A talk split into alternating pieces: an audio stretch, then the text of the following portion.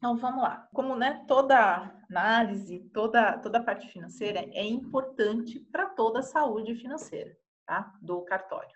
Então, esse é um ponto. É, vai ajudar na saúde financeira. Por quê? Porque eu vou medir.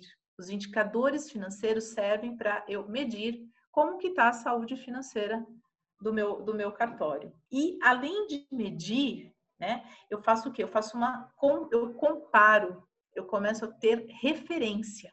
Então, a partir do momento que eu começo a ter indicadores financeiros, eu crio uma referência e começo o quê? A fazer comparações. Você vai ver que a gente criando referências, a gente vai conseguir medir isso mês a mês né? Você vai conseguir ter uma porcentagem, uma curva de quanto está aumentando, quanto está diminuindo. Eu consigo ter o quê? Colocar metas. A partir do momento que eu tenho indicadores, eu posso pôr metas. E metas em, em itens que são reais, né? Porque se eu chegar lá e colocar uma meta sem saber de onde saiu, ah, eu quero ter um lucro de tanto, eu quero ter uma porcentagem de tanto sobre o lucro, mas de onde saiu esse indicador? Como que é calculado? Como é feito? Então, por isso que é importante essa medição para a gente ter uma boa comparação. E esses indicadores eu vou tirar da onde? Da minha parte financeira, de todos os meus dados financeiros.